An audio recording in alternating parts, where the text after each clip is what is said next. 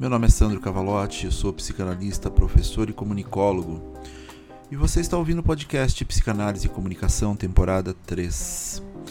Caso você tenha interesse em psicanálise, comunicação, mídia, antropologia, internet, social e como isso tudo reverbera em nossa constituição psíquica, me siga, caso não siga, no Instagram, no YouTube e faça parte da comunidade Mal-Estar e Linguagem para que possamos desenvolver trocas com mais proximidades. Já estamos com dois fragmentos, aulas disponíveis com quase 10 horas de aula com os temas psicanálise clínica versus contemporânea e psicanálise é desconforto. Os links estão na descrição, é só procurar pelo meu sobrenome que vai acabar caindo nos meus espaços de transmissão.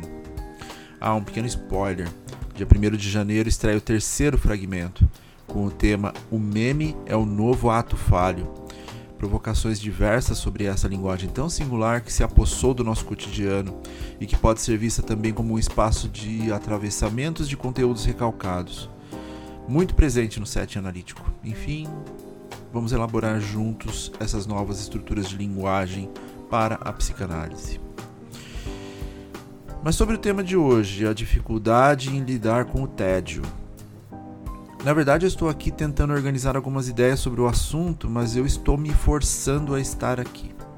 Não me entenda mal, eu gosto muito desse espaço, me ajuda muito para trazer alguns dilemas, desenvolvê-los nas trocas posteriores. Aliás, os feedbacks são sempre bem-vindos e obrigado aos que entram em contato. Mas eu quis ter, quis ter essa experiência de fazer isso sem ter vontade alguma. Por isso estou aqui dessa maneira. Explico um pouco melhor. Final de ano. Também uma época de absorver o cansaço e tudo que nos atravessou durante os meses anteriores. Esse ano foi um ano bastante intenso nas transmissões. A gente constrói metas, sejam elas diretas ou indiretas, organiza possibilidades, inventa projetos, se auto-burnouteia e se enfastia de responsabilidades para depois ficar reclamando o tempo todo. Sim, essa é uma realidade não apenas minha, mas da, mas da maioria de nós.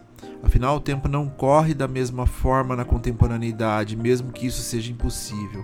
As 24 horas são as mesmas, mas a nossa relação com elas mudaram completamente. Conforme nós vamos avançando na jornada, na vida, a gente vai percebendo que as coisas parecem que o tempo corre mais rápido, já era, era janeiro desse ano e agora já é dezembro. Essas percepções vão mudando de acordo com as nossas experiências, mas também de acordo com o que a cultura nos coloca. No último sábado foi a entrega de um projeto que eu estava elaborando com outros psicanalistas desde março desse ano. O primeiro seminário de psicanálise da adolescência do NEPA, EPC, foi um grande sucesso e tudo deu muito certo. Além de arrecadarmos um dinheiro importante para a ONG Interferência aqui de São Paulo, as apresentações foram fantásticas, as elaborações teóricas e práticas foram muito além do que imaginávamos e, principalmente, o público envolvido foi muito engajado, trazendo elementos que fazem sentido para a clínica, além de muitos momentos emocionantes sobre relatos e dinâmicas. Mas a dedicação, os encontros, tudo que constitui a elaboração das apresentações foi algo que me trouxe muita alegria mas também bastante dedicação psíquica. E após a entrega, eu senti uma sensação de alívio gigante. Foi extremamente recompensador e tenho certeza para os colegas que participaram também foi assim. Tanto que no encontro pós-evento, alguns minutos depois, eu quase nem conseguia falar, tamanho cansaço emocional envolvido. Feliz, mas exausto. Para os que entendem a contemporaneidade, meta para lá de atingida. Mas no dia seguinte, aquela tal sensação de vazio. Não tinha preocupação mais, não havia necessidade da pressa, há espaços abertos em agenda nos dias dos encontros. Podemos dizer que é uma sensação de um luto simplificado, mas eu prefiro imaginar que é aquele buraco relacionado à produtividade que agora está ali, permeando meus conteúdos latentes seguida de uma sensação gigante de que poderíamos classificar contemporaneamente como tédio. Contemporaneamente, porque o tédio, como conhecemos, é uma construção relativamente recente. o conectamos a estados de indiferença, ausência e atualmente a estados discursivos conectados ao vazio, falta de esperança e principalmente a sensação de não estar produzindo. Filosoficamente, o tédio é importantíssimo. Precisamos desse tempo, precisamos desse espaço para reflexões. Historicamente, podemos conectá-lo a elementos como ócio, monotonia, desencanto, Há diversas maneiras de incluí-lo nos dilemas do mal-estar de cada época, dependendo da perspectiva a ser desenvolvida, mas ele tinha uma importância diferente em cada lugar. E o tédio é dicotômico porque ele pode se apresentar na satisfação ou na frustração, pois ele se dá a partir do redirecionamento de afetos que se perdem após o impacto de algum tipo de finitude. Culturalmente é ainda mais impressionante. Alguns podem encontrar no yoga, por exemplo, uma representação de reencontro e reposicionamento de si, em uma elaboração positiva de um pretenso tédio, enquanto outros não conseguem se desconectar e se dedicar a esse espaço de acolhimento. E acredito que essa palavra desconectar faz todo o sentido para o que eu estou trazendo hoje. Em uma perspectiva mais filosófica, o tédio é quase que uma necessidade pois ele traz uma questão fundamental no processo, a de que eu terei que encarar meus próprios pensamentos. Por ter em sua constituição uma realidade subjetiva, ou seja, que é sobre cada um de nós, lidar com o tédio pode ser extremamente exaustivo. De um lado, pode ser até doloroso lidar com esse tédio, que nos coloca numa posição de revisita à nossa condição humana em uma relação muito íntima com a perda de sentido, pois, como humanos, temos essa tendência a buscar sentido em tudo, seja na figura das relações com o outro, das realizações, ou de palavras mais utilizadas na atualidade, como propósito. Se dá muitas vezes é que a posição de tédio nos coloca também uma posição de ter que lidar com nossas ausências e pretensas significações, o que pode ser muito angustiante. Parece que cada vez mais a existência humana se apresenta como algo edificado, como alguma coisa imparável. Quando nos colocamos em movimento, aparentemente não podemos nunca parar para descansar ou para simplesmente avaliar se o caminho está correto. Imagine. Nascemos e a partir daí a ideia é parar apenas quando nosso corpo não nos permite mais estar em movimento. Se assim o é, a metáfora pode ser a de que talvez ao parar seja tarde demais para mudar qualquer rota. Foguete não dá ré. Ouvi isso algumas vezes no set analítico. Mas me peguei tentando elaborar um pouco dessa ressaca psíquica como forma de enfrentamento e aprendizado. Acordei e não me deu vontade de fazer absolutamente nada. As coisas que geralmente me distraem Pensava nelas e nenhuma delas me direcionava à ação. Fui até a cozinha, fiz meu café como parte dos meus hábitos, sentei no sofá e ali fiquei. Sei que tenho as responsabilidades do dia, mas me permiti continuar ali, só existindo. E é interessante isso, porque mesmo fazendo o que há de ser feito como rotina, o tédio ainda está nos acompanhando. Ele nos tira a sensação de prazer advinda do que gostamos de fazer. Ao mesmo tempo que há uma energia pulsional que precisa ser direcionada para alguma coisa, mas nada parece ser suficientemente bom para receber essa descarga. Poderia chamar de marasmo? Será o estado de apatia, abatimento moral, falta de coragem, prostração? Eu não sinto que é muito isso. Talvez o tédio seja só uma experiência de descontrole dentro do controle.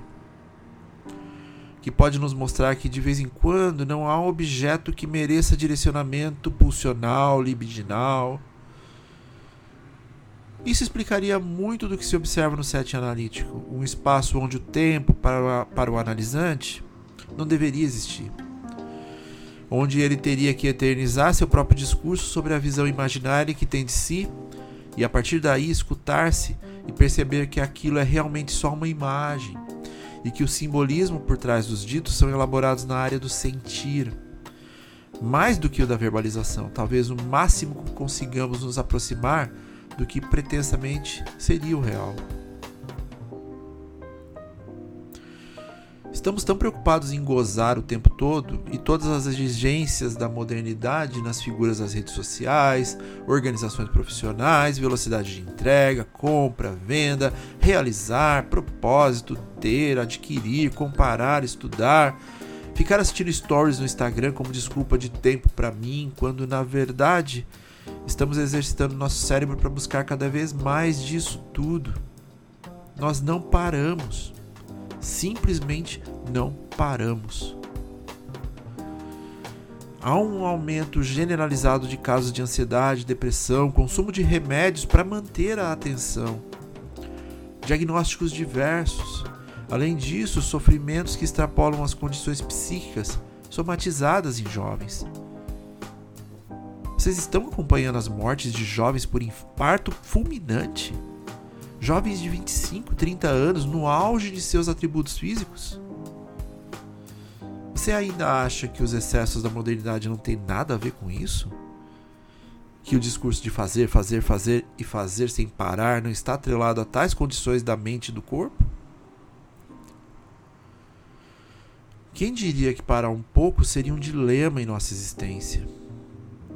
que descansar um pouco seria direcionamento de uma angústia que toma nosso tempo de qualidade, seja lá o que for isso. Nos punimos por parar um pouco, por não estar produzindo, por não estar objetivando algo ou alguém, por não estar trabalhando enquanto eles dormem. Pergunta do sete analítico: como é que para? O modelo econômico no qual estamos inseridos não nos permite tempo de descanso. Estamos tão cansados que não conseguimos descansar. Nos punimos subjetivamente por tirar um tempinho para organizar a mente, e isso cria um vácuo que precisa ser preenchido posteriormente na dinâmica do tempo é dinheiro ou estou perdendo tempo. Perder tempo é uma frase interessante, porque é quase como um Ouroboros, ela se autodevora. Quanto mais você se preocupa em não perder tempo, mais tempo você perde. Tempo de vida, convivências, experiências, família, amigos, relações diversas. Porque o tempo, o tempo é inexorável, colegas. Ele continuará passando e você não pode fazer absolutamente nada a respeito disso a não ser começar a entender que a vida é um sopro.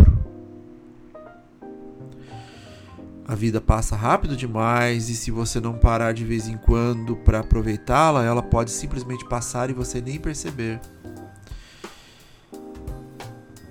Terminar um episódio com uma frase do Ferris Bueller é bom demais.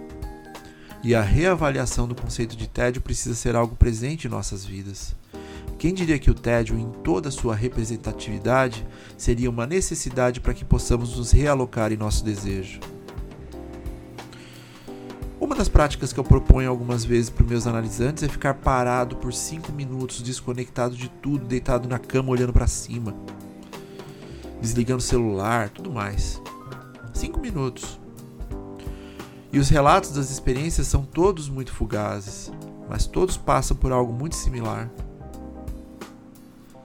Comecei a me escutar, a perceber meus pensamentos de uma forma muito nítida. E não foi nada fácil ter que lidar com isso. Cinco minutos. Portanto, tédio com um T bem grande para vocês. Um abraço e até o próximo episódio.